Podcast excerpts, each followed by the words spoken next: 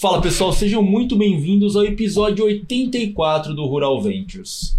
O Rural Ventures, para quem não conhece ainda, ele é um podcast focado no agronegócio, onde nós conversamos com os founders, startups, CVCs, VCs, VBs, todos que trabalham olhando pra, para o agronegócio tecnológico. E como nós sempre dizemos aqui, né, Kiran, tudo bem? Tudo ótimo e você? Tudo ótimo. Como nós sempre dizemos e batemos aqui, não vai existir só agro. Todo agro vai ser, vai ser tecnológico, já está mais tecnológico. E cada dia mais a gente vai ver essa introdução no mercado. Né? Dentro e fora da porteira, né? Dentro e fora da porteira. Você puxou essa porque teve uma matéria aí falando é, essa não, semana, né? Não. Isso é importante. Nosso convidado também é fora da porteira. Né? Exatamente. Né? Não, e acho que é, um, que é um, uma pegada que é, é, super importante. Você me lembrou de um, de, um, de um, ponto que até numa palestra que eu participei hoje é, da Microsoft falando sobre inteligência, inteligência artificial, tocou falando que é, o, o agronegócio está bem equiparado à tecnologia dentro da porteira uhum. e fora principalmente na parte é, financeira, tem uma deficiência muito grande para ser sanada. Uhum. E aí nisso a gente convida aqui nosso amigo, né, que está aqui, se dispôs a, a, falar com a gente aqui, o Rafa Coelho, CEO da Adiagro. Obrigado por estar com a gente aqui, Rafa. Pô, obrigado a vocês, gente. É um prazer uh, estar aqui nesse, nesse lugar incrível aqui, Rural Ventures. e o podcast de vocês já está mais do que consolidado como um dos principais, uh, ou principal podcast da, do agro, sem dúvida alguma. É um prazer, gente. Obrigado, Valeu. obrigado. E aqui, galera, a gente vai falar um pouquinho da Adiagro, que tem um, um, uma chamada interessante que é conheça o crédito do agro de uma forma realmente justa. Então, a, aqui, antes da gente entrar, né, Rafa, dentro da, da própria corporação, a gente gosta de saber a raiz né, do cara que veio da. está empreendendo na tecnologia no agronegócio, porque na grande maioria das vezes ele tem um pezinho lá no, no barro, né? É. Então você puder contar Boa. pra gente. É interessante porque meu pé, eu tenho pé no barro, sem dúvida alguma, mas vou te falar que não é tão pé no barro como uh, talvez boa parte dos, uh, das pessoas estão empreendendo dentro do agro. Eu sou um cara pé no barro, mas eu sou o cara mais financista do, do agronegócio. Eu sou bom, eu sou, sou me apresentando aqui, então eu sou, eu sou de Campo Grande, Mato Grosso do Sul. Sou filho de produtores rurais, pelos dois lados da família. Tanto meu pai é produtor rural, quanto minha mãe é produtora rural. Legal. É, meu pai é o paranaense que foi parar em Mato Grosso do Sul para comprar terra lá e acabou ficando, nunca, nunca mais saiu de Mato Grosso do Sul. Uh, minha mãe é a sul-mato-grossense nata, nasceu, uh, cresceu no interior do Mato Grosso do Sul, então tem uma cabeça bem uh, agrícola mesmo. Meus avós eh, moraram na fazenda até mais ou menos uns 10 anos que é quando uh, meu avô acabou sofrendo um acidente na fazenda e saiu da fazenda, mas até lá a gente sempre teve muito próximo à fazenda, minha, meus avós moravam lá, então eu cresci nesse ambiente de fazenda.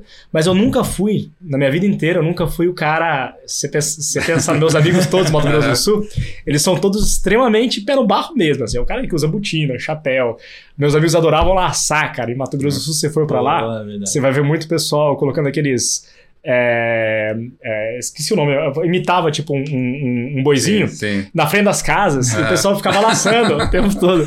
E eu nunca fui esse cara, pelo contrário, não faço ideia como laça até hoje, não, não sei laçar de jeito nenhum. E eu sempre fui o cara assim, é, quando eu ia pra fazenda, eu adorava a fazenda, né, cresci, todas as minhas férias foram na fazenda.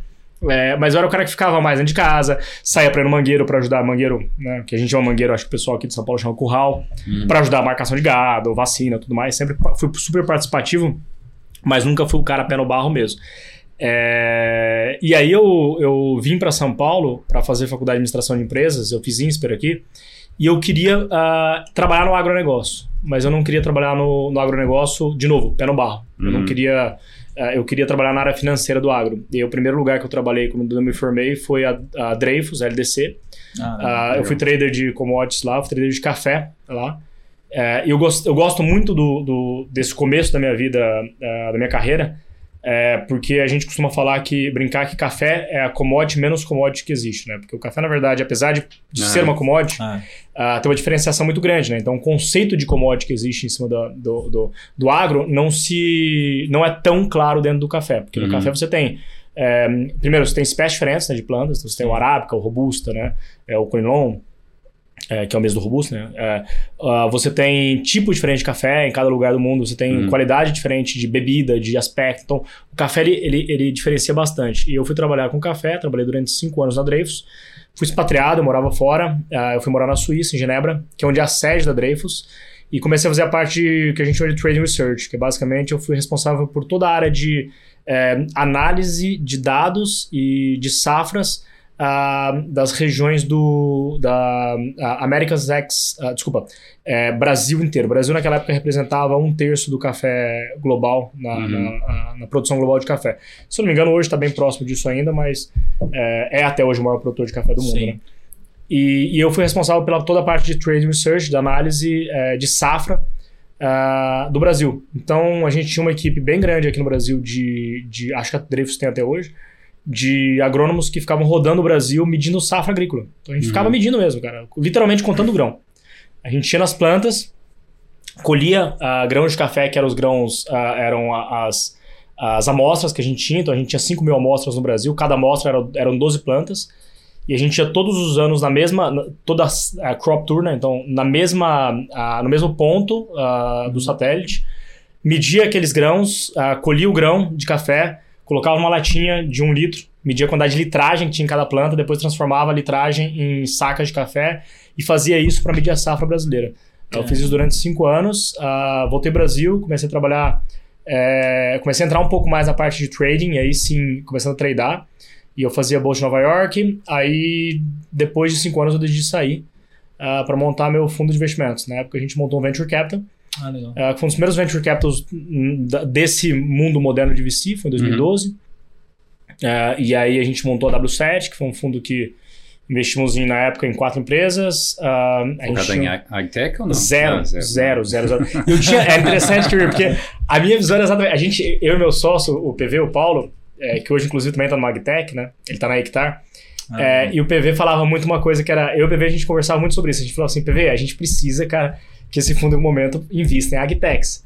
Só qual que era o problema? Naquela época, Kieran, não existe. Primeiro, o mercado de VC era muito incipiente. Né? Nós estamos Uhum. falando de 2012. né? Sim, sim. Ah, era muito incipiente. Então, você não tinha espaço para você ter um fundo setorial. Não.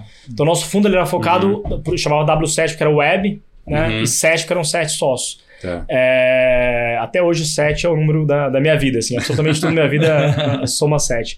E aí a gente não. Então a gente ah, tocou um lado muito mais web. Naquela, naquela época acabava que o web era o começo do e-commerce no Brasil, né? Uhum. Mas não, vai. a- come- começo, começo da maturação do e-commerce no Brasil, então a gente acabou investindo muito em empresas de e-commerce. E a gente investiu em quatro empresas. A 2015, se eu não me engano, a gente fez uma fusão, na época com a 5.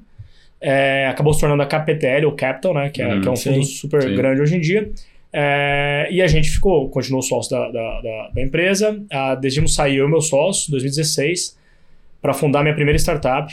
ah, que é uma startup. Desculpa, no meio do caminho foi interessante que a gente investiu em várias. Eu vou fazer um parênteses aqui, Ah, acabei passando rápido. Tranquilo.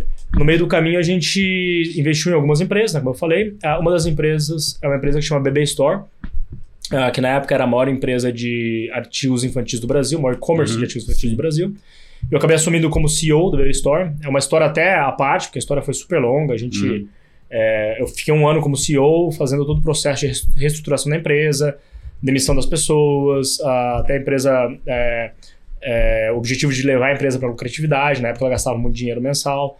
É, e aí eu saí depois de um ano, a empresa praticamente no break-even, então foi super bom, foi, um- foi uma tarefa ah, muito interessante para mim, como, como para minha pessoa física, né? Uhum. Pra- e para o fundo, obviamente, como, como, é, como entrega de valor para o fundo.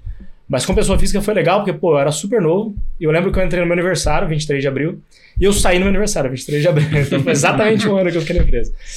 E, e aí depois a gente saiu, aí eu decidi sair, eu e meu sócio, o Bruno, para a gente fundar a minha primeira startup fora do fundo, que é a Monkey, Monkey Exchange, que virou um dos Ah, maiores, ah, é atualmente o maior, ah, maior empresa de, de desconto de recebíveis ah, da América Latina, né?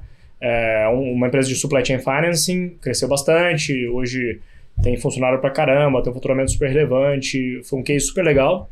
Eu fiquei pouco menos de dois anos na empresa, desde sair, porque eu queria voltar pro meu business original, que era justamente a minha vida, na verdade, original, que era o agronegócio. E aí, pensando um pouco na conversa que eu tinha com o PV, na época da W7 lá, que a gente falava, pô, vamos investir em agtech, era o momento meu de vida de investir em agtech. De falar, cara, é a hora de eu fazer o meu o, Uhum. o, o negócio que eu acredito, acredito mesmo. E aí foi legal, porque acho que a experiência que eu tive na, na, na Dreyfus de, de análise de safras agrícolas para conseguir identificar, quantificar, ah, criar modelos quantitativos que pudessem definir preços, Sim. me levaram ao projeto que a gente tem hoje. Então foi um pouco disso. E o É. café você não pensou? O café tomo pra caramba. Mais do que nunca, Kira, mas ah, o café, a gente, a gente tá entrando em café agora no final do ano.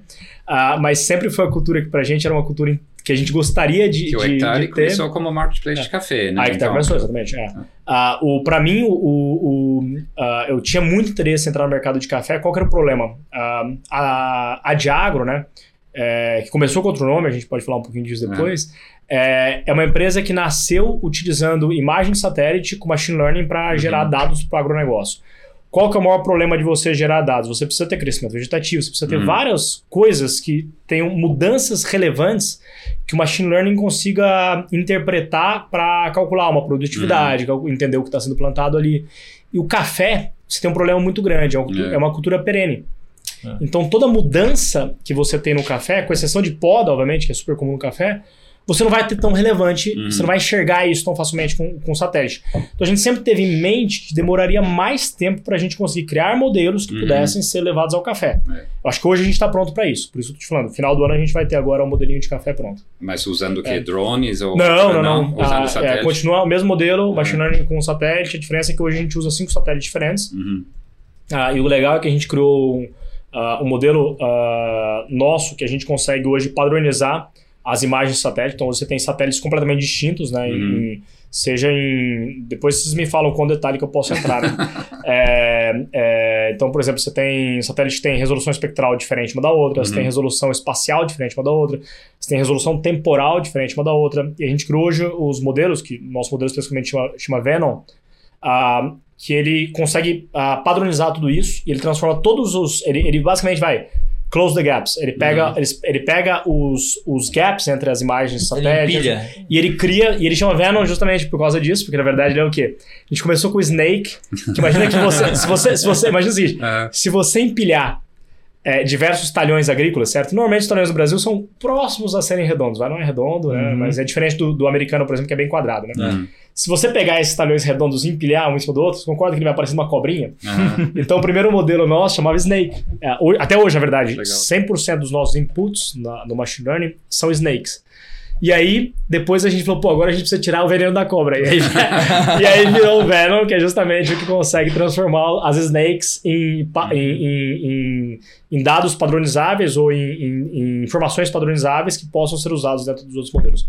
É, enfim, e onde a gente está hoje, aí sim a gente acabou entrando no crédito, a gente pode falar um pouquinho mais se, se- Não, eu Se acho que, quiser. é, acho que assim, é super legal mostrar toda a sua história de empreendedorismo dentro da, do mundo, não só agro, né? Acho que é porque é isso que vai moldando o empreendedor ao longo do tempo para formar e. Sentou do outro lado da mesa também, É, investindo. Eu acho que é, esse é raro, né? Porque É. normalmente começa como empreendedor É o contrário, depois, é, né? é, Você é, fez o, o posto. meu foi o inverso. É, mas essa visão que ele tem de outros modelos de negócio é importante, porque Muito às vezes a tomada de decisão no agro, por mais diferente que seja, ela necessita dessa, dessa realidade que ele fez, por exemplo, Sim. no Baby Store lá, Uhum. Pô, ele teve que entrar para reestruturar. E em algum É, momento da modelo de vida negócio, dele, é, tem, que, tem que organizar isso, né? Eu queria resgatar um pouquinho aqui, Rafa. Na verdade é o seguinte. Então, dado que depois que você saiu da Monkey, da Monkey Exchange lá, que ficou lá dois anos, né? Foi isso? Quase dois anos, Quase dois anos. Aí como que surgiu a ideia da estrutura que hoje se formou a de agro, e aí a gente pode contar um pouquinho do, do nome anterior, e de como que surgiu a ideia e, e essa constituição até chegar aqui. Acho que é super interessante para a gente mos- mostrar a trajetória do empreendedorismo, porque não é tão simples como todo mundo acha, né? Legal. Ah, é, é interessante porque eh, essa história se, se cruza bastante com a SP Ventures, né? Eh, o Chico Jardim é um cara que eu conhecia. Eu- gosto, acho que assim, eu gosto muito des- dessa história porque ela mostra o quanto que o mundo dá voltas. É, lá, quando, gente, quando eu saí da Dreyfus, é, a primeira coisa que eu fiz foi se juntar, na verdade, a, a um amigo, que é o Beto Moraes. E o Beto tinha uma, um fundo na época que chama. Tava criando uma gestora, que hoje é super grande, que chama Perfim. É, mas na época era uma gestora que estava começando. Ele falou: Rafa, eu quero fazer um fundo de venture capital aqui. É, dinheiro proprietário. Pô, vamos fazer? E o primeiro investimento que eu falei, pô, fechado. Foi pré-W7, na verdade. Foi, foi, um, foi o. Eu, nem, eu, eu acabo pulando a história porque ela, pra mim, é o, uh, é o, é o início da W7. É MVP. Todos os só- é o MVP da W7. Todos os sócios depois foram e a gente fundou a W7 junto, com exceção do Uhum. Beto. Ah, mas o Beto me chamou e falou: pô, vamos investir. O primeiro investimento que a gente fez na época, como ah, chamava Infinity Ventures, foi em Seed, que foi um dos, um dos primeiros cases de, de, de VC do Brasil, que foi um case legal, que a Inseed foi o primeiro grande case é, é, de VC, porque ele teve a participação do BNDES, né? Foi o famoso Criatec. Legal. O Criatec Que 1. faz parte agora do Capitel. Agora faz parte. Exatamente. Por isso que, eu- por isso que eu falo que a- o mundo dá tá, tanta tá tudo volta. ligado, né? E aí a gente investiu, a gente comprou, na verdade, um percentual super relevante, ah, quase 50% da Inseed, como, como fundo, como In- Infinity Ventures. É, e nesse momento, a gente começou a ter uma relação muito próxima aos fundadores da, da Inseed. Então, o Francisco Pérez, que hoje é o cara do Banco Alfa, é, o, o Junqueira, que é hoje da, da, da Capital, né, da Capitelli, o, ah, o Chico Jardim, que era o responsável pela parte regional de São Paulo, e a gente ficava todo mundo no mesmo andar, ali na Mauri, né, ah, no quinto andar, e a gente tinha um escritóriozinho ali dentro, hoje não existe mais o prédio, acabou virando um prédio maior, era um prédio baixinho, tinha seis andares, e a gente ficava junto. Então, assim, eu tive uma relação muito próxima com o Chico naquela época. Então, a gente, a gente criou uma relação quase de amizade ali naquele Legal. tempo.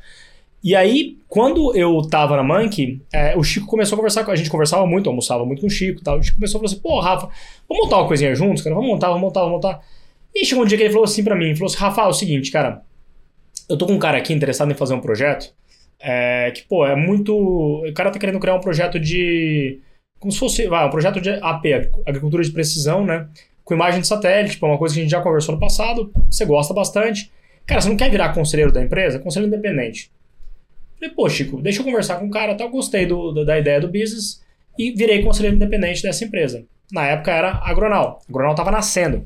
Era a ideia do meu ex-sócio, né? Do Antônio, que ele tinha criado essa ideia e, e era uma empresa de agricultura de precisão. E eu lá, como conselheiro, comecei a bater muito na tecla. Gente, o foco tá errado, cara. Agricultura de precisão é um mercado que já tem bastante gente fazendo, você tá entrando no mar vermelho.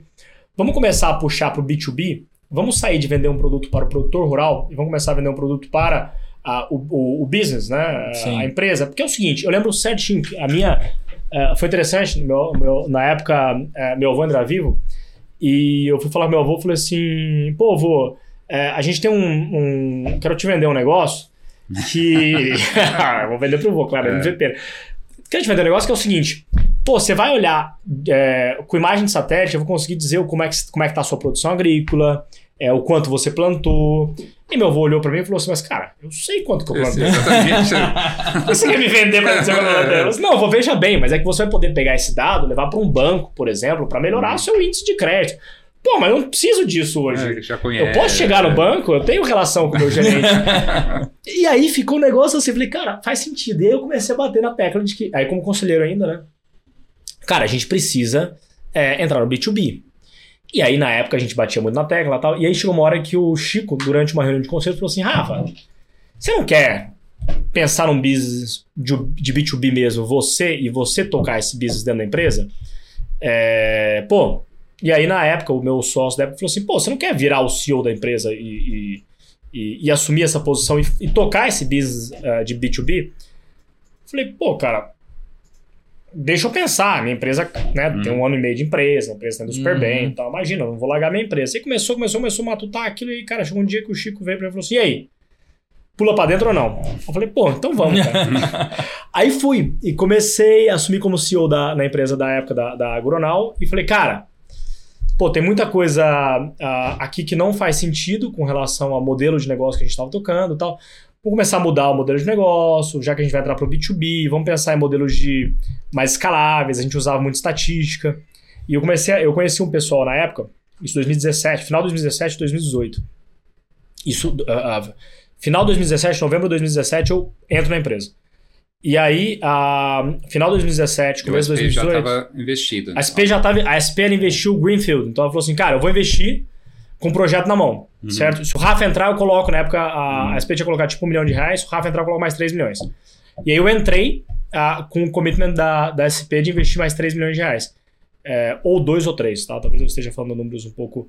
é, foram quatro o total da SP naquele momento. Uhum. É, e aí a SP fez o o commitment de investimento, comprometimento de investimentos, É, e eu entrei. E aí comecei o projeto. E aí, nessa época eu conheci dois caras que estavam saindo do MIT. E eles tinham, que é o Heitor ah, e o Tadeu, eles tinham acabado de, de, de, de sair do MIT, eles fizeram o mestrado dele no MIT. Falaram, cara, é o seguinte, nosso trabalho de mestrado foi utilização de imagem de satélite uh, com machine learning para a identificação de safras agrícolas no Brasil. Falei, bicho. que mais? Não, cara, esquece. Você é. não fala mais nada. Senta aqui. e aí eu falei, bicho, vocês não topam ser sócio? Eles, eles falaram assim pra mim, pô, Rafa, a gente tá montando nossa empresa, cara. Inclusive, já contratamos gente, chama Gaia Tech, tá aqui, o negócio tá. Falei o seguinte: eu tenho 3 milhões de reais na conta vamos pra comprar essa empresa, vamos fazer isso juntos? E os caras falaram, pô, calma aí. Aí a gente sentou, foi super legal, a gente fez, um, a gente fez uma troca de ações. Bom, final das contas, long, long story short, uh, eu, comprei, eu comprei meu sócio na época, que era o Antônio. Uhum. O Antônio acabou saindo da empresa, 100%. É, eu trouxe esses meus sócios, novos sócios, né, para dentro da empresa. Sim. A gente fundou um projeto novo é, no qual a gente começou a transformar a empresa da estatística para o machine learning de verdade, deep learning, na verdade. Né? E começamos a entrar num jogo bem diferente. A, o Eric, que é meu, meu cofundador da empresa nesse, nesse projeto, é, pulou para dentro, foi quando eu conheci ele, né? É, e ele falou o seguinte, cara, você tem, a gente tem um, uma, uma puta ideia boa na mão. Uh, perdão do, do palavrão. Ah, não, tá tranquilo. Mas a gente. Uh, mas, cara, é o seguinte, eu preciso de dado, bicho. Nós temos aqui, pô, eu preciso ground uhum. truth, né? Não dá para você criar um. Sou cientista de dados, eu de dados. Eu não consigo criar uma modelagem aqui se não tiver uma excelente quantidade de dados, uma quantidade de dados incrível. E a gente começou a ir atrás de dados.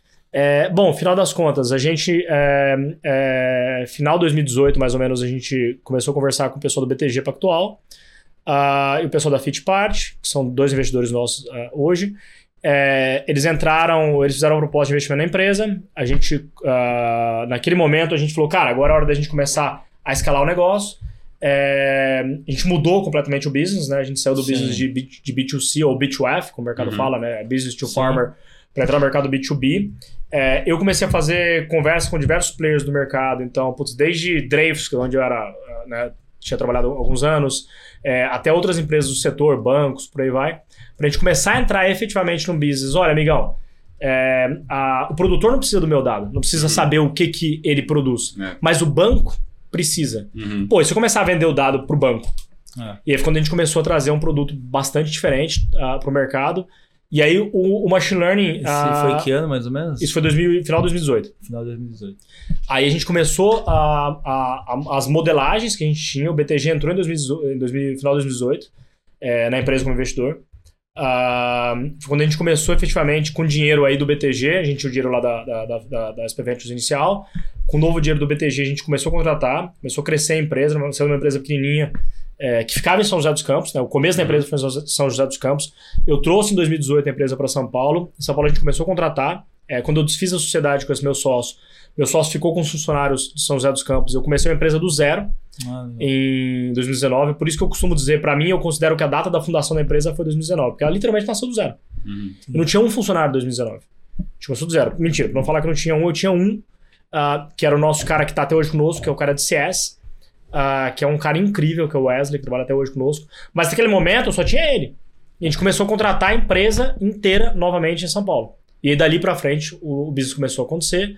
A gente demorou um ano para que a primeira modelagem uh, pudesse efetivamente existir, porque machine learning é isso, né? Ah. Altamente dependente de uma grande quantidade de dados. Sim. Demorou um ano para a gente conseguir uh, garantir esses dados todos e garantir que a gente pudesse ter um, um, uma quantidade de dados que fosse necessária. E o nosso primeiro modelo nasceu em novembro de 2019.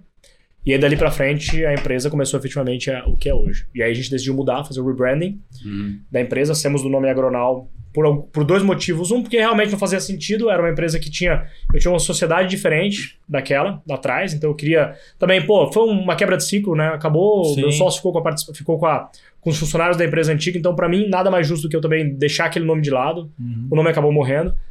E segundo, a gente começou a entrar no mercado de crédito agro. Eu Posso contar um pouquinho mais da história em detalhes depois.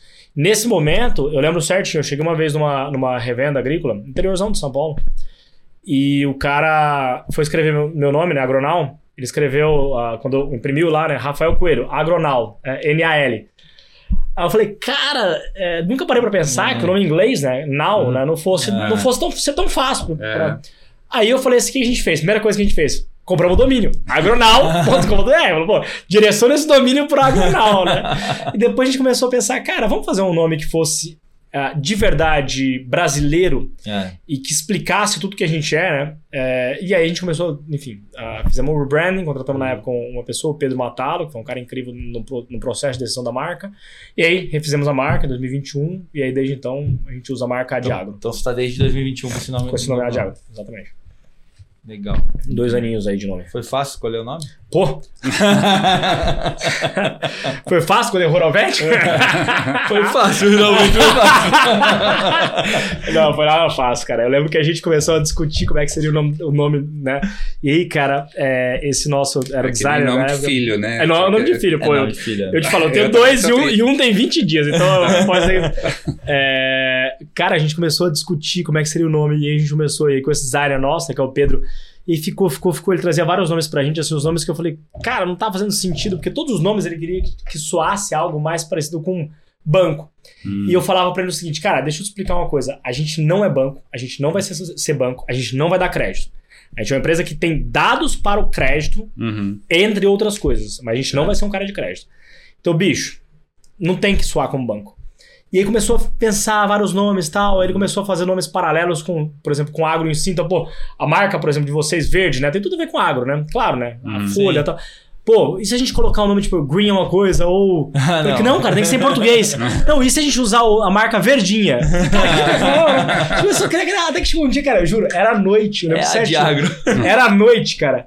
Tava noite pra caramba. Aí ele começou a falar, falou assim: Rafa, você quer que a marca comece com o quê? E, cara, se possível, vamos começar a marca com A. Ah. Tem que ser A de agro, né, bicho? Aí ele olhou e falou assim: cara, e A de agro? aí eu falei, porra, bora usar. E aí foi legal que a primeira reunião que a gente fez com a nova marca, vou fazer uma reunião também no interior de São Paulo. E aí o cara falou assim pra mim, bicho, eu adorei a marca de vocês, sabe por quê? Porque, cara, é óbvio que A é de agro. Que A de amor que nada. cara, eu falei, pô, tá aí, né? Entendeu bem a marca. Pegou, pô. Pegou, pô. É, que é diferente, né? É uma coisa que É. vai lembrar. A gente tem um problema no SEO, né? É. Porque no Google você vai colocar A de agro, não é, não é um nome É, próprio, é, né? é. Não. Tem espaço, É, e aí como é que a gente é, vai é usar, né? Isso é um verdade. pouco. é. É, isso é É, verdade. então esse a gente ainda tem um, pouquinho de problema, mas Hum. é aquela velha história, né? Pô, ah, trabalhe pra- até o momento que você não precisa se apresentar, né? Então, assim, o nosso objetivo é um pouco disso, cara. Até o momento que o Google consiga entender a gente como marca de verdade. É, mas na verdade, sim, o, o mercado vai entender, né? Então É. acho que é- é- vai superar isso, né? Mas vamos entrar um pouquinho então agora na parte do crédito, de como que vocês estão trabalhando, para depois a gente chegar na ponta de captação, de todo o processo de captação Boa. que vocês fizeram, mas como a remodelação, como, é, é, você fez a, a remodelação de toda a operação para oferecer esse banco de dados aí que vocês proveram no, no primeiro modelo foi em novembro de 2019 como que foi a, a, a chegada ao mercado, como que o mercado testou, validou essa esteira, porque é uma esteira, na verdade, né, É. de, de, de crédito, né, você produz as informações e ele acaba no final tomando decisão baseada no modelo dele ou ele usa o modelo de vocês, como que funciona? Mais ou menos, depende muito da- do, do, do player financeiro que tá, tá participando do jogo. Vamos lá. Uhum.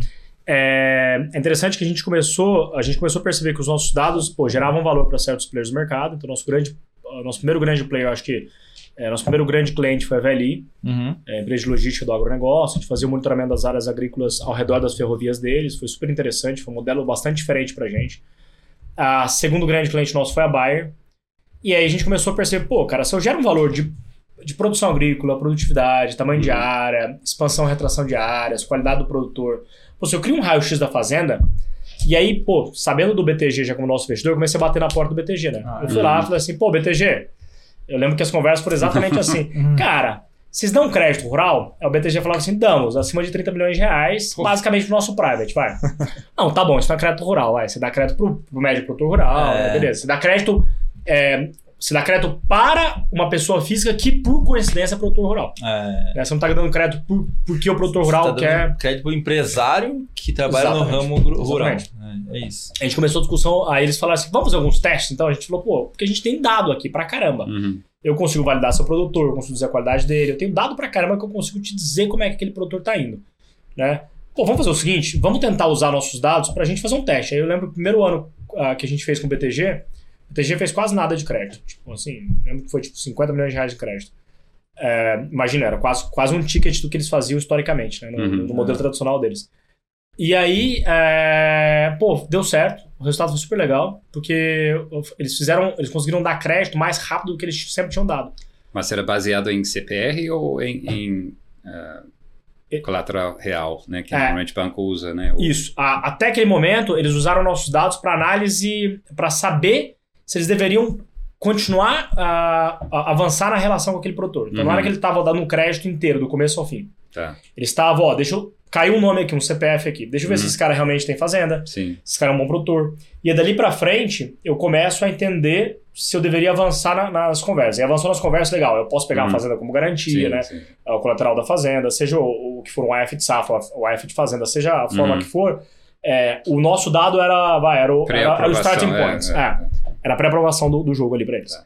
Ah, e aí funcionou legal. O- os caras que entraram na, na, na esteira inicial do BTG, é, o nosso produto mostrava que os caras eram realmente produtores, né? Até aquele Uhum. momento é isso que o BTG queria saber. Sim. A gente começou a bater, pô, BTG, vamos fazer uma coisa um pouco mais moderna aqui, né? Vamos tentar criar uma esteira que fosse digital do começo ao fim. E aí a gente começou a trabalhar nisso. Então a gente começou aí sim incorporar a ferramental dentro dessa esteira do BTG, Uhum. que ainda dependia, dependia bastante de, de gente, para começar a fazer um projeto aí sim mais, mais moderno. Falar, Uhum. cara, nosso sonho grande era eu queria dar crédito em cinco dias o crédito está disponível na conta do produtor Uhum. né? Hoje a gente consegue antes disso. E aí foi super legal, porque o BTG começou a apostar muito. E, cara, o BTG comprou a ideia demais. O BTG fez uma. trouxe uma área, começou a contratar gente focado em crédito agro para usar os nossos dados e começar aí sim a fazer o projetinho legal. E aí, primeiro ano do BTG, a gente deu mais de 200 milhões de reais em crédito para vários produtores diferentes Uhum. liberando crédito super rápido. A única, única talvez única, o único gargalo aqui da liberação de crédito é basicamente o registro em cartório, né? Infelizmente o Brasil ainda não É. faz isso de forma automatizada, então Sim. você precisa ter alguns, alguns registros. E aí sim, entrando tanto um AF de safra, Uhum. que era o nosso grande motim ali, a gente falava, cara, a Uhum. gente precisa que, é, que vocês deem crédito como Uhum. uh, AF de safra, porque AF de terra, amigão, Ah, Uhum. muita gente dá. É, Isso aí é Banco do Brasil. Exatamente. é, é. E, e eu, tinha uma, eu tinha um histórico familiar é, muito ruim com a F de, de, de terra, né? Meu pai perdeu a fazenda dele inteira quando eu era novo. Eu tinha meus 10 anos de idade. Meu pai pegou um crédito com o Banco do Brasil. A safra do meu pai quebrou dois anos seguidos. Meu pai perdeu a fazenda do Banco do Brasil em Maracaju, que é uma das melhores regiões do Oh. estado hoje. Uhum. Meu pai perdeu uma fazenda linda de 1.500 hectares é, em Maracaju, cara, pro Banco do Brasil por conta disso. Uhum. Então, além de tudo, eu tinha na minha cabeça o lado que é o seguinte, cara, eu não quero, é, em momento algum, que a gente Tome dê- fazenda de que a alguém. gente tome fazenda de alguém. Não quero passar pelo que meu pai passou, né? Graças a Deus, meu, minha mãe também tinha fazenda, né? Uhum. Tinha os dois lados da família. Então, nossa fazenda hoje, né? Que é em Rio Brilhante, Mato Grosso do Sul, é, que é da família da minha mãe. Né, que é da parte da família da minha mãe. Mas, cara, a família- a fazenda do meu pai foi perdida. E, e eu tinha isso na cabeça. Cara, eu não gostaria que a gente, em momento algum, tivesse isso de novo. Então, pra mim, foi um lado pessoal muito forte. Que eu, falei, que eu batia muito na tecla do BTG. Vamos Uhum. focar em AF de safra, AF de safra. E aí o BTG começou a comprar a ideia. E, cara, a gente fez coisa pra caramba. A gente começou a criar a esteira de crédito do BTG. E aí a gente começou a falar, pô, legal, o que, que falta nessa esteira? Pô, falta SG, falta. ah, pô, porque dado. Naquela época a gente dava. A gente identificava o que estava plantando. Naquela Uhum. época a gente identificava Sim. só, só soja e milho. Tá. E cana. Desculpa, soja, milho e cana. Seria A gente- histórica daquela área. Histórico né? Daquela área, eu trás, puxava os né? últimos seis anos do que aquele cara tinha plantado. Uhum. Ah, eu conseguia dizer o- a, a qualidade do plantio dele, então dizia se era uma safra de 70 sacas ou se era uma safra de 40 sacas por hectare. Uhum. Ah, eu conseguia di- dizer como é que era a diferença dentro da fazenda do produtor. Então, pô, é um produtor que produz todos os talhões agrícolas de forma igua- igual, então extremamente homogêneo. Ou não, é um cara extremamente heterogêneo, coisas completamente diferentes entre eles. Então a gente começou a gerar esse tipo de dado e o BTG falava, pô, Rafa, eu preciso de um dado SG. Eu preciso que você me diga se esse cara desmatou em algum momento. Eu preciso que você me diga se esse cara tá numa lista de trabalho escravo, se esse Uhum. cara tá numa lista de trabalho infantil. Uhum. Eu preciso que você me diga, pô, tudo que esse cara aconteceu na vida desse cara do lado do ISD. Tá. Legal. Pô, a gente começou a criar um produto SD. Aí depois, eu lembro que o BTG chegou pra gente e falou assim: Rafa, é o seguinte, cara, vocês vocês criaram um produto, tá funcionando super bem, mas é CPF, é CPF. Pô, e se eu comprar uma carteira de crédito Hum. com 2 mil CPFs? Uhum. Você tem análise de book, né? Análise de, de, em massa? Pô, a gente não tem. Aí a gente falou assim, cara, então vamos trabalhar num produto novo. É. A gente começou a ir atrás de um produto e a gente criou um produto SaaS que a gente lançou no, no começo do ano, que chama Rural Uno, que é um produto 100% focado em análise de massa. Então o que, que é? Cara, você coloca 2 mil, 8 mil CPFs, eu vou analisar esses 8 mil CPFs em um dia, eu vou entregar todos os CPFs.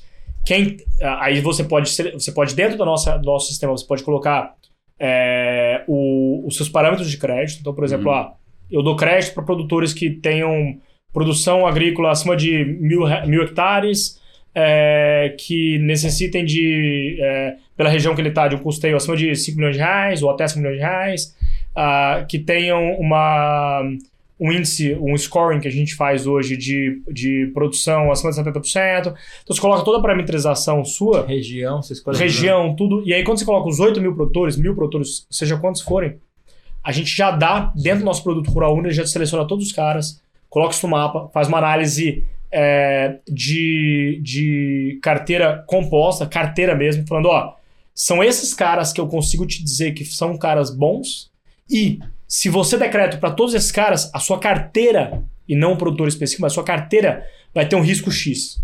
Então eu passo a fazer uma análise de carteira. E aí é um produto que a gente criou. Pô, E a gente começou a vender esse produto para outros players, claro. E aí sim, a gente começou o nosso primeiro outro, produto, outro player que usou nosso produto foi o Banco Sa, o Banco Alfa, desculpa, que né, foi comprado recentemente pelo Safra. Depois a gente começou a vender para fundos. E a primeira gestora que comprou o business foi a, a Suno, com o produto da Snag, né, o Snag 11, que é o produto da, da- de, de crédito. É o produto, é o fundo, é o Fiagro da, Fiagro, do Snag, da, da Suno. A gente começou a vender esse produto para outros players que queriam usar isso de forma rápida e massificada. Pô, eu quero criar coisa em massa. E aí foi quando a gente começou o produto Rural Uno, que de novo hoje é nosso produto SaaS. Que é. Começou quando? 21? Começo desse ano, 2023, é 2023. super recente pra gente. é. Bem recente.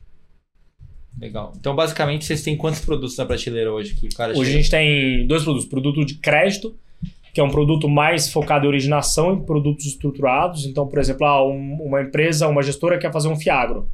Uma empresa quer fazer um CRA. Legal. Esses caras são, são produtos estruturados, no qual ele precisa da originação também. É o, é o produto de crédito. Então, o que, que a gente tem hoje na empresa? A gente tem hoje na empresa uma área, uma vertical focada em crédito.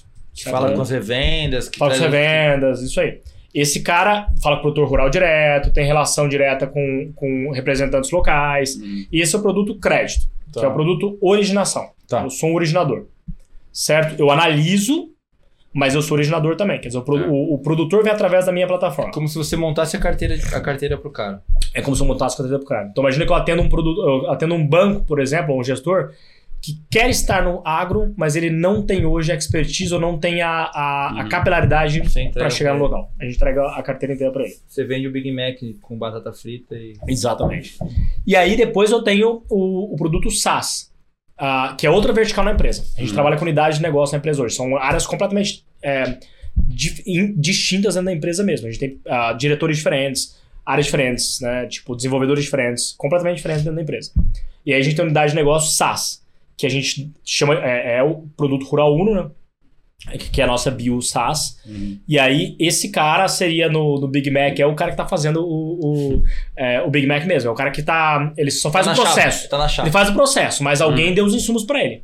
É o, é o chapeiro, é isso aí. Um chapeiro. É, e aí, é um produto sim mais focado em SaaS, é o nosso produto hoje que, pô, ah, é, é quase que plug and play, né? Quer, quer, quer trabalhar conosco? Cara, compra aí um, uma prateleira. prateleira, a gente cobra um percentual hoje, um FII, é, em cima do, do spread que, que o banco está dando, tá dando crédito, ou que a gestora está dando crédito, a gente cobra um, um, um FII do spread. Então, quanto que você está dando over CDI? Né? Pô, 3%, 5%, 10% de spread over CDI, legal. A gente fica com um Tipo, take rate Take rate, é. em cima Uhum. desse percentualzinho do, do spread. Então a gente ganha junto com ele. Muito bom, legal. Então hoje o foco de vocês é trabalhar com, com revendas e, e- e- bancos que não tem o core agro de um, de um lado e do outro lado o cara que quer ter um, um produto tailor-made que ele possa usar de uma forma dentro, da- dentro dos dados que ele já possui, né? Isso aí, dentro dos. É isso. Dentro da originação que ele já possui, ele quer dar mais agilidade para esse negócio, entregar um produto mais rápido, quer fazer uma análise mais rápida, mais completa. E, e aí, às vezes, ele pode tomar uma decisão se ele quer usar o nosso produto como um adicional, né, um complemento ao análise que ele já faz, ou ele pode usar o nosso rating completo. A gente dá hoje duas coisas, a gente dá o scoring, né? Que aí é um, é um score de 0 a 100, que esse cara vai usar de diversos, são oito scores distintos ali, que ele vai, ele vai usar esses dados para adicionar isso ao modelo de crédito que ele já está acostumado a dar, ou ele pode usar o nosso rating. E aí o rating vai de A até F, e aí esse rating, ele vai, já é uma adesão, aí já, a gente já está dando um pouco mais de insumo para esse cara. Então ele não está dando só uma análise agronômica, que é o scoring. Ele está tomando uma adesão agronômica somada a uma adesão também aí sim de personal behavior, né? Pô, de Uhum. vários outros dados de mercado que vão gerar um score. Então a gente tem uma área de risco hoje na empresa, né? Formada. Nosso diretor de risco hoje é um cara que veio do, do Citibank muitos anos, foi diretor de risco do, do Crédit Agricole. Sim. Então é um cara que tem uma expertise no negócio. E aí a gente já, aí nesse caso sai um, um rating já quantificado para ele. Já aconteceu alguma vez que o cara tem o, o, o próprios dados, mas ele contrata vocês para fazer uma mescla na carteira para, vamos dizer assim, diminuir o risco da exposição Sim. daquele book? Sim, sim, sim, com certeza. Ah, E isso, e também de, de, é, de. Já aconteceu de ter gente que já tem a carteira, já deu crédito e ele quer fazer basicamente um, um backtesting. Ah. Cara, deixa eu ver se os caras que eu tomei default, né, que eu Uhum. tive na adimplência, se realmente com os dados de vocês, se eu tivesse usado os dados de vocês na, naquela época, eu teria tomado default. Teria Então já aconteceu isso. Foi super, cara, Uhum. foi super interessante, porque o resultado foi super positivo. Legal. Então, sim, já teve os, os dois casos aí. Show de bola. Antes da gente entrar no tema fundraising, pessoal, Kiran, da DEI do Lab Latam, está fazendo um, um scout, ou seja, buscando startups para que ele possa investir.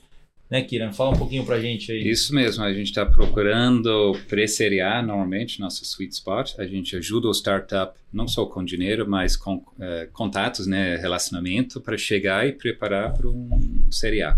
Então, basicamente. isso. conectar com os fundos lá fora, fazer todo esse intercâmbio de, de conhecimento aqui. Então, se você que está nos escutando, a gente tem um link que a gente vai colocar nesse, nesse podcast aqui para que você possa se cadastrar lá e conversar com, com o Kiran, com o Nelson, com o pessoal da ADI e do Lab Latam. Agora, voltando aqui para a de Agro, pô, a gente sabe que vocês acabaram de fechar uma captação recente, né?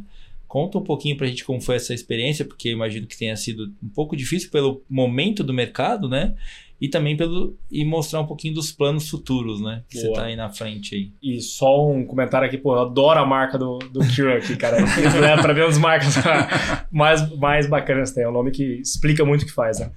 É, voltando na, na Diagro, a, pô, a gente acabou de fechar a rodada de captação, a gente fez uma rodada de captação de 20 mais 8.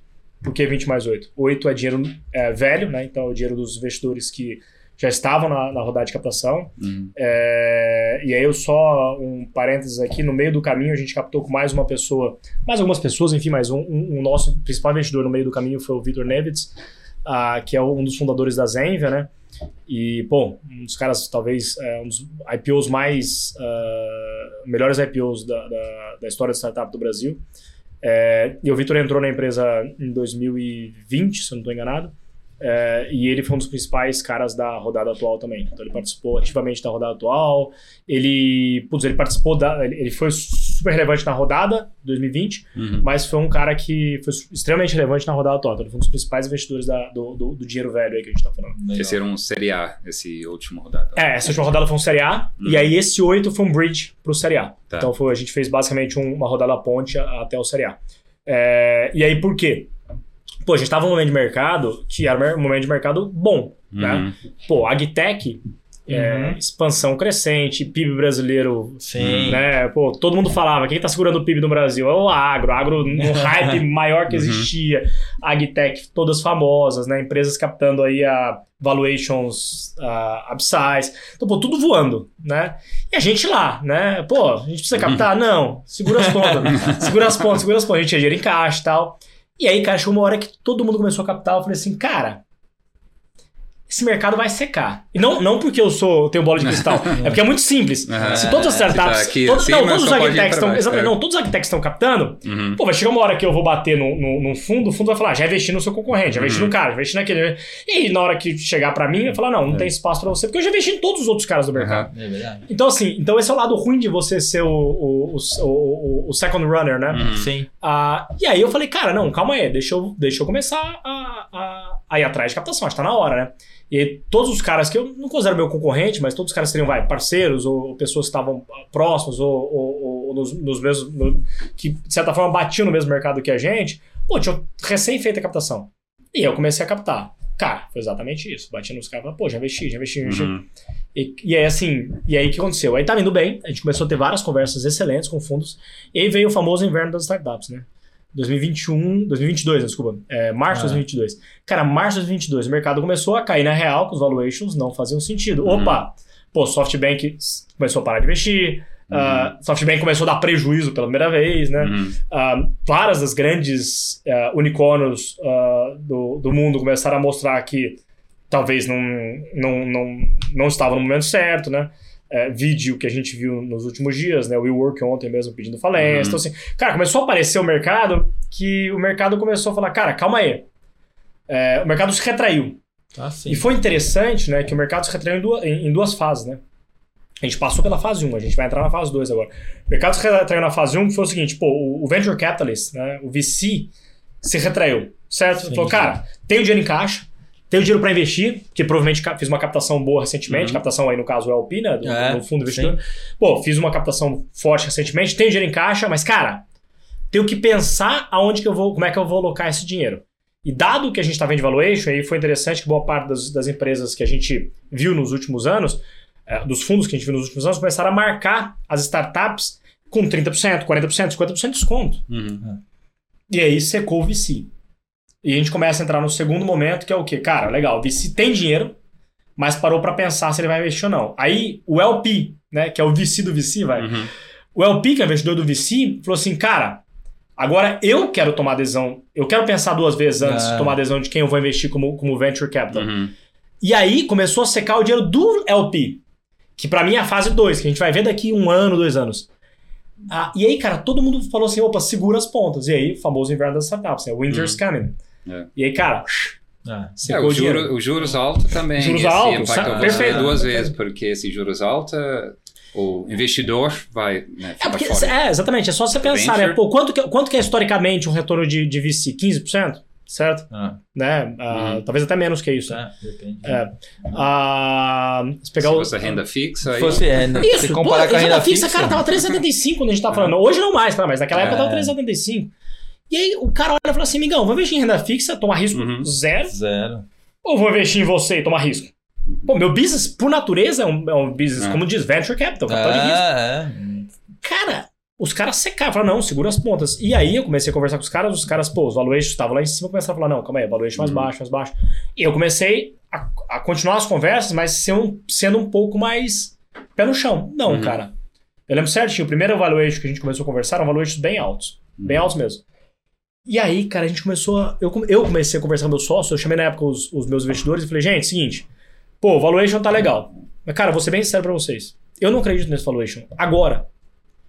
Porque, cara, eu vou entrar num, num, num, num, num valuation trap, né? Uhum. É. O maior risco de todo empreendedor, deve, não sei quantos contam É. com isso ou não, mas o maior risco de todo empreendedor é o valuation trap. Sim. Uhum. Porque se eu entro num valuation errado, eu nunca Aí, mais saio daquilo. é, exatamente. Porque meu próximo, minha próxima rodada vai ser down round. E down Uhum. round, amigão, eu perco 90% dos fundos. Esquece, esquece. Vai Então, embora. assim, é. Então eu falei assim, cara, eu não vou entrar no valuation trap, não vou.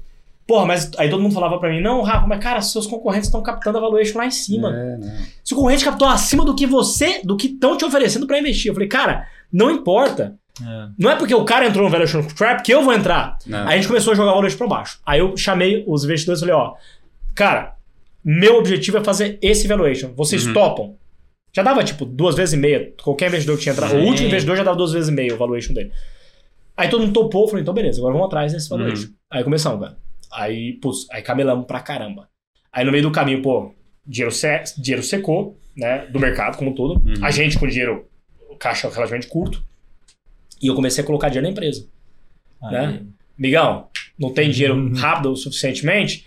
Pô, tem duas opções. Eu capto mais dinheiro com os investidores atuais, né? Faço um bridge maior, já Sim. tinha começado um bridge ali atrás. é, aumento o meu bridge, ou eu faço uma coisa que dá uma estabilização super positiva para os dois lados, tanto para meus investidores atuais quanto para meus novos investidores. Eu entro skin the game, eu coloco dinheiro meu dentro. E aí, na época, eu e o, eu e o Vitor, né, a gente colocou dinheiro junto. Né? Pum, vamos colocar uma grana junto na empresa, mostrando que, cara, eu acredito pra caramba nisso aqui. e tô colocando meu dinheiro aqui dentro. Hum. Coloquei. Foi interessante, foi uma época super difícil pra mim, porque eu tinha acabado de ter uma, uma filha, acabado de ter uma filha, tinha mudado de casa. Então minha, minha, minha... Tinha acabado de mudar de casa e, eu tinha começado uma reforma, todo mundo sabe, né? Reforma, legal. Só sabe quando começa, só sabe como termina. E cara, e pô, apertar de grana, tudo. Ah, E aí eu falei, e eu colocando dinheiro, é, sem salário. Uhum. Durante muitos anos, no processo de captação, eu sempre faço isso. Começou o processo de captação meu, eu Uhum. zero meu salário. Pra mostrar que, que eu tenho incentivo de captar rápido. Sim. Certo. Você tá, você É, tá no jogo. porque eu tô Tá- no tá jogo. no fogo, na verdade. e o meu- é o meu incentivo de captar rápido. Cara, É. quanto mais eu demorar pra captar, mais dinheiro eu tô perdendo dentro da história. Não em valuation, dinheiro que eu tenho, mas mais dinheiro no meu dia a dia, cara. É. Pô, a conta do mês seguinte, né? Uhum. Verdade. E aí, ah, e aí, cara, pô, o dia não veio. E eu achei que fosse captar, sei lá, em um ano. Não veio, não veio, não veio, não Uhum. veio. Bom, final das contas, a gente demorou dois anos pra captar. Quase dois anos. Uhum. Cara, demorou pra caramba. Bicho, pensa. Minha, minha, Porque todo mundo tá pensando, né, É. ninguém tem pressa. Quem tem dinheiro não tem pressa. Não tem né? pressa. Né? Quem- é, esse é o maior problema aqui, É. Se você pensar, né? O ponto que você falou, eu tive do outro lado da mesa, né? Uhum. E é interessante porque é, é a maior, maior conflito de interesse que existe é o timing, é a velocidade do investimento. Uhum. Porque, cara, o, o venture capitalist, ele tem todos os incentivos possíveis para investir, para demorar para investir. Uhum. Porque ele vai conhecer melhor o empreendedor, Sim. Né? Ele vai analisar melhor a empresa O E- risco está diminuindo. Cada... e ele vai reduzir o valuation, analista. querendo ou não, porque, pô, eu, como empreendedor, cada, quanto um mês a mais, amigão, eu tô mais é, incentivado a pegar um Uhum. valuation menor, concorda? Uhum. Então, todo incentivo possível o venture capitalist tem para demorar mais tempo para investir Uhum. em você. Do outro lado, o empreendedor, ele tem o maior incentivo possível para captar rápido. Então, assim, cara, é uma situação super difícil. É, exatamente. é. É, uma situação- é- é um mega conflito de interesse. E aí, ah, pô, em tudo isso, é o que você falou, pô, aí eu- o outro lado da mesa que eu tive, eu via isso. Eu via, cara, e aí, né? Quando que vai ser o momento que a gente vai. E, cara, começou a andar, andar, andar, andar. Aí a gente começou a ter boas conversas, começaram a avançar. Aí a gente, pô, começou a ter a primeira boa conversa, que foi com o Banco Alfa, que foi excelente. Era o usuário da plataforma nosso. Uhum. Começou, pô, cara, sou usuário, gosto do produto. Vamos fazer isso acontecer. Ah, a gente começou a conversar com outros players, vários outros players. A gente começou a conversar com a própria Suno. E começou a andar a coisa, andar, andar, andar. Aí até que a gente começou a conversa com o DXA. E o DXA começou, cara, pô, tem um. ah, acredito, mas eu quero fazer um cheque grande, quero fazer um Uhum. projeto maior do que vocês estão na cabeça. E, cara, deu super bem, bom, no final das contas, a gente conseguiu fechar a rodada de 20. Eu tinha fechado 8 já, de Uhum. novo, dinheiro velho. Sim. Trouxe uma rodada de 20 com dinheiro novo. É, e eu tinha vários investidores que eu tinha conversado durante a rodada de captação. Uhum. Quando eu falei fechei a rodada 20 mais 8, né? Pô, 28 fechei, meu objetivo era 30, tá? Pô, fechei 20 mais 8, não vou atrás de 2 milhões de reais, né? Uhum. Vambora nos 20 mais 8, tá ótimo. Para, tá Cara, doido. quando eu falei fechei as 28 que eu queria, os investidores que estavam conversando comigo falaram, pô, Rafa, e aí, tem espaço, tem espaço, tem espaço? Falei, cara, quer saber? Tem. Porque eu tinha aprovado no meu, no meu, no meu conselho 30. Uhum. É, e aí, falei, tem. Só eu cheguei no conselho e falei, gente, é o seguinte, eu tinha aprovado 30. Mas 30 é dinheiro novo, né? Vamos fazer o seguinte, então. conseguimos fazer um extension de mais 10, aí o conselho topou. Obviamente o conselho olhou e falou assim, amigão, no momento atual, cara, é, qualquer situação ruim é, é falta de dinheiro. Ah. O resto, cara. E a gente começou a ajustar a empresa. A gente deu o primeiro lucro em maio desse ano. Legal. E foi um momento legal pra nós, que foi, pô, a Uhum. gente mostrou pro time, pro time que. uh, Nós somos uma empresa de 40 pessoas, então é uma empresa relativamente pequena. Em número de pessoas, né? Pô, montamos, mostramos dá pra dar lucro com uma receita baixa, ninguém. A gente, Uhum. nossa receita hoje não, não é alta, né? A gente é uma receita que a gente começou lá atrás, né? No primeiro ano nosso, uh, uh, receita super irrelevante. Ah, sim. né? Tá Primeiro ano montando nosso, modelo 19, ainda. mudando modelo. Segundo ano, uma receita de 280 mil, receita bacana. Bacana pra um mês, né? Ou pra uma semana. Pra quem, né? Ou pra uma semana, né? Segundo ano nosso, pô, foi uma receita de 3 milhões de reais. Começamos a ter uma receita. Aí sim, pô, legal, mostramos que tem relevância, Hum. é um business que dá pra ganhar dinheiro. É, com naquela época 30 pessoas, então, pô, legal. Dá, dá, dá pra fazer Uhum. com burn relativamente baixo. Pô, terceiro ano, que é onde a gente tá hoje, né? É, quarto, né? Porque o primeiro ano foi zero Sim, né, de receita, né? Quarto ano, que é onde a gente tá hoje, a gente espera dar uma receita de 8 milhões de reais. Aí sim, já quase break-even pra gente, a gente custa pouco. É, e assim, o legal é que a gente. Cara, eu falo receita, receita mesmo, tá? Uhum. Tem, o mercado acaba, tá- acaba, acaba criando modelos diferentes de receita, né? Putz, Uhum. Eu já vi gente falando receita é a venda futura, né? O É. valor somado dos contratos, já vi É. gente falando dos juros que é gerado. Pra gente não, é, cara, é receita, bicho. Eu não. eu- O que entrou no caixa. é o que entrou no né? caixa. Pra mim é receita de verdade. É. Entra no caixa, que eu não posso dar. Então, assim, a gente não é uma empresa grande, ah, mas eu quero dar 20 milhões ano que vem. Então, pô, aí sim, ano que vem eu quero ser full break-even. Uhum. Então, eu quero entregar um- um- uma, uma, uma lucratividade durante o ano inteiro ano que vem. Ca- Com um produtinho super redondinho. Ah, ano que vem quero entrar em outras verticais. E entrando no ponto que você falou ah, antes, Rodrigues, pô, qual que é o próximo passo? Cara, o próximo passo nosso é criar verticais novas. Eu tenho vertical crédito e vertical SaaS. Meu próximo passo, eu quero criar uma vertical de marketplace, de insumos. Eu quero ser um provedor de serviços para esse marketplace. Eu não quero ser um marketplace, de novo. Ah, eu sou hum. sempre um provedor de dados. Mas eu quero prover, eu quero prover, eu quero pegar um grande marketplace de insumos, seja uma grande revenda, uma grande empresa de revenda, seja um, um marketplace digital mesmo, Uhum. e eu Sim. quero que esse cara possa usar, quero que esse cara tenha um, um- um- um- botão de payment Adiagro. Então, pô, legal, cara. No finalzinho do checkout, ele Posso vai conseguir pagar. ali, é. Ele vai conseguir pagar com, com. O produtor pode pagar com água de água. Por quê? Porque se o produtor colocar o, o CPF dele hoje, Uhum. Você já puxa. ele já tem uma, uma análise de crédito nossa em 5 minutos. Então a gente já faz isso hoje. Então, Uhum. pô, se eu por que não colocar isso no marketplace de insumos? E o próximo passo, eu quero permitir que o produtor possa ter insights, que ele possa saber o momento certo de vender. O que, que eu quero trazer? Eu quero trazer players de, de, de venda de, de, de grãos. Então, a, seu, se a trading, seu comprador, seu, o, o out-taker Uhum. da operação é, na, dentro da, da- da- do meu jogo. Então, pô, eu quero permitir que, dado que o produtor pegou crédito comigo, né, através do meu sistema, não comigo, mas através do Uhum. meu sistema, pô, por que não permitir que ele trave o preço da, através do meu sistema? Por que não permitir que ele venda o, o- o grão dele através do meu sistema? Então, por que Uhum. não permitir que ele passe todo o processo, o fluxo, conosco? Uhum. E não através de, de, de parceiros terceiros, entendeu? Então, meu objetivo, meu grande sonho é que, do começo ao fim, eu possa entregar valor pro produtor rural é, do pré-plantio ao pós-colheita. Cara, eu vi que eu falei pra caramba, já deu uma hora. eu tô aqui controlando só, mas tá, tá tranquilo. Mas é importante, cara, porque a gente conhece realmente tudo que a, a, a Diago faz.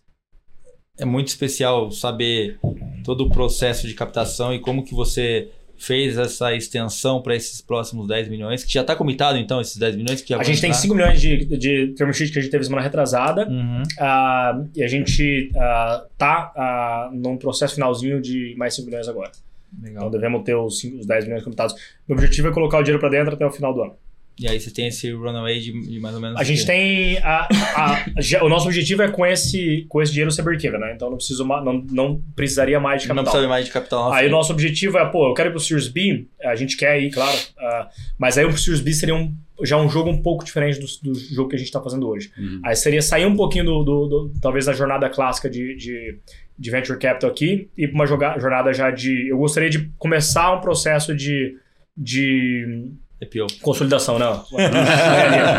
não, um processo de consolidação. Então eu quero começar a conversar com outros players do mercado, Legal. é, que eu acho que falta isso, cara. É um mercado que ainda não, não tem nem, nenhum player de consolidação nesse mercado ainda e tem espaço para isso. Então, eu quero começar a conversar com players parceiros meus Uhum. ah, que já são parceiros hoje, para que a gente possa começar a discutir. Cara, e aí?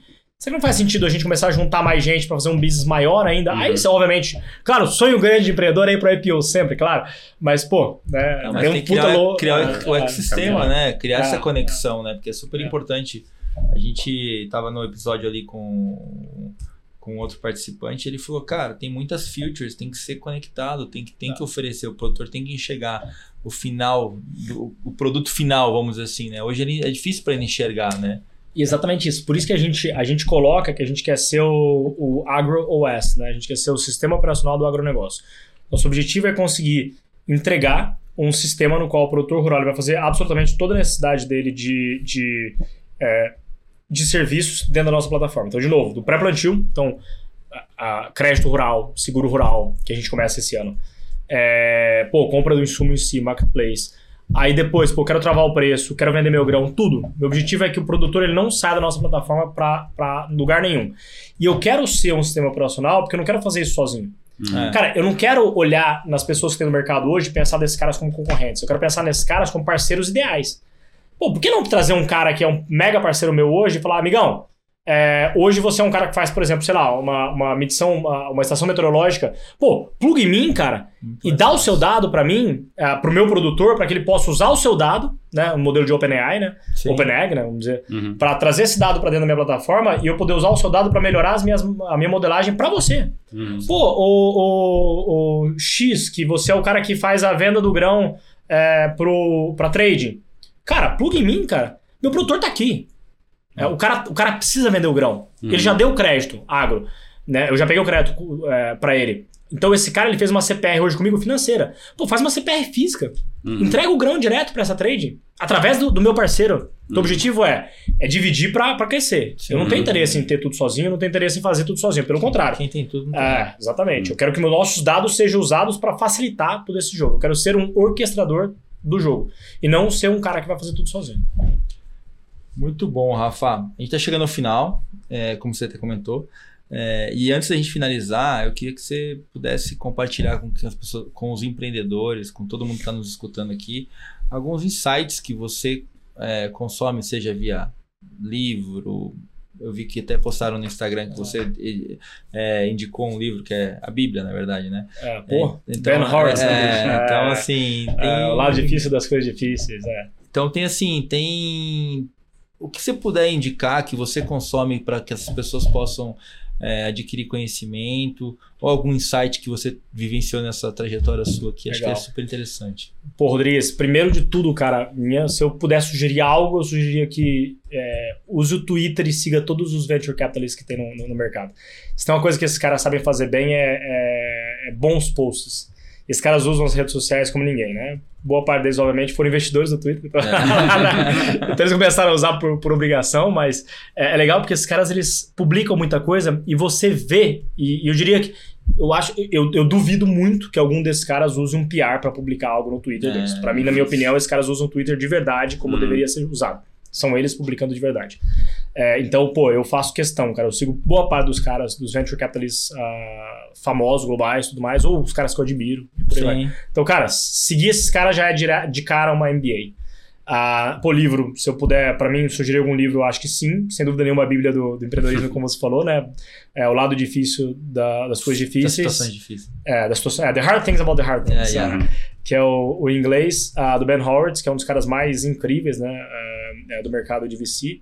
É, para mim, enfim, é, é incomparável como livro. É um cara que realmente Sim. fala a verdade. Uhum. O legal é isso. ah, infelizmente, a gente tem o costume de, de ouvir as coisas, achar que as coisas são maravilhosas. Cara, eu, eu lembro que eu ouvi uma vez do Chico Jardim uma frase que eu falo muito até, eu dou aula na faculdade, né? Eu sempre falo na faculdade, eu falo assim, amigão, eu tenho uma frase do Chico que é o seguinte, amigão, o fracasso é a regra, o sucesso é a exceção. Só que a gente, é, os filmes, né, sei lá, um- a Uhum. rede social, né, tendem a colocar na nossa cabeça de que o sucesso é a Uhum. regra, cara. Não, amigão. É difícil pra caramba ter Uhum. sucesso, cara. E eu falo isso. E eu não tenho sucesso, pelo amor de Deus, longe disso. E eu falo pro meu. eh, Minha esposa costuma falar pra mim o seguinte: ela fala assim, Rafa. É, como é que nós estamos esse mês? Porque é o seguinte, ela brinca que a gente tá. A nossa vida é, é aquele filme do Era do Gelo. Que tinha o, o- o bichinho lá, o, o esquilinho. começa, começa, a ter, começa a ter o, o, o degelo. Uhum. E começa a encher de água e o bichinho fala assim: Meu Deus, nós vamos morrer! e aí para o degelo. Aí o bichinho fala: Ah, nós vamos viver! E aí volta o degelo fala: Meu Deus, nós vamos morrer! Minha esposa fala que a nossa vida é mais ou menos isso. Eu falo assim: Cara, tô rico, tô pobre, tô rico, tô pobre. A gente nunca sabe onde a gente tá. Então, assim, cara, a verdade é, amigão, empreender, cara. Naturalmente é tomar risco, certo? Acho que esse é um. Né? Lembra? Uhum. Venture capital, né? Capital de risco. Empreender é você se esse cara tomar risco. Então, bicho, não vai ser, não vai ser avesso a risco pra empreender, amigão. Não é impossível. E, cara, tenha certeza, você vai ter talvez os momentos mais difíceis da sua vida. Mas, cara, eu tô te falando sem, de novo, sem ter tido sucesso, sem ter vendido minha empresa. Eu vendi minha empresa lá atrás, tá? O Carry da Sim. W7 foi uma venda, né? Eu saí da Monkey. Então, assim, cara, é, é, eu te garanto, cara, vale a pena pra caramba no final das contas. Mas a gente tem que ter uma, uma cabeça de risco e retorno, né? É. A probabilidade de você dar errado é altíssima. Altíssima, né? Mas, cara, os 0.0001% que dão certo, cara, vale muito a pena.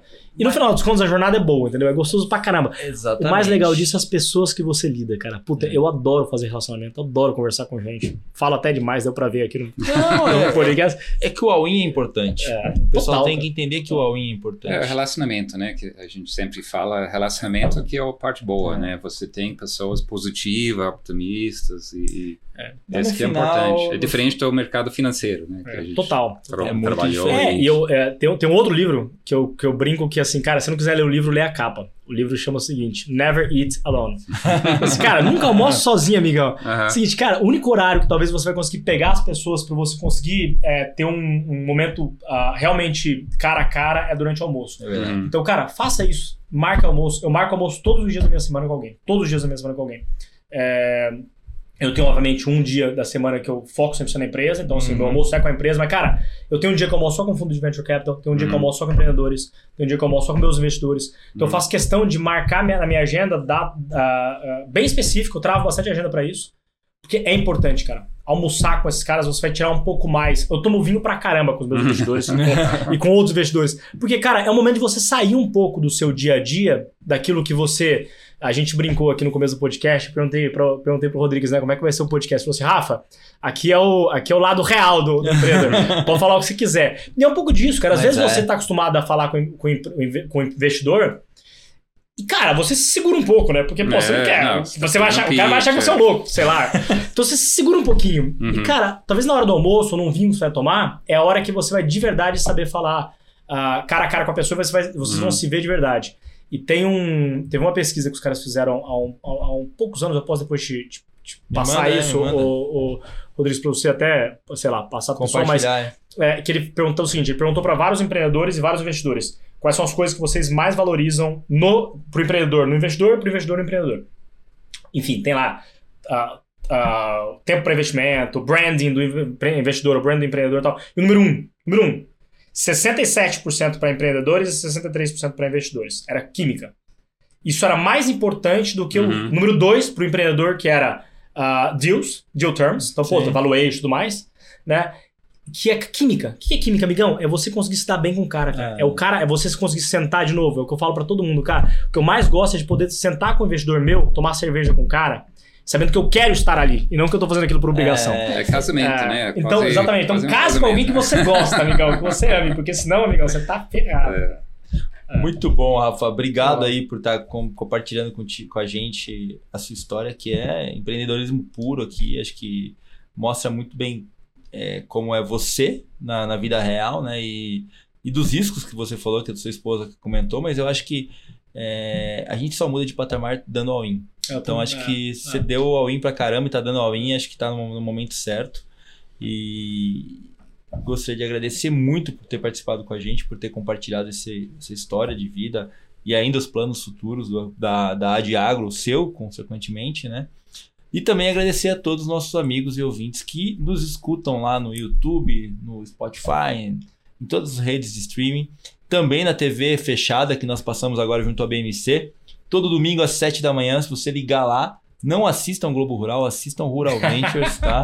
Nós falamos de tecnologia, nós trazemos essas novidades para vocês, para que vocês possam escutar histórias de empreendedores reais que estão mudando a forma como o Brasil produz e alimenta o mundo e, se quer, vai mudar toda a forma, toda a cadeia logística de, de combustível que nós estamos vendo na- no formato nacional hoje, gente.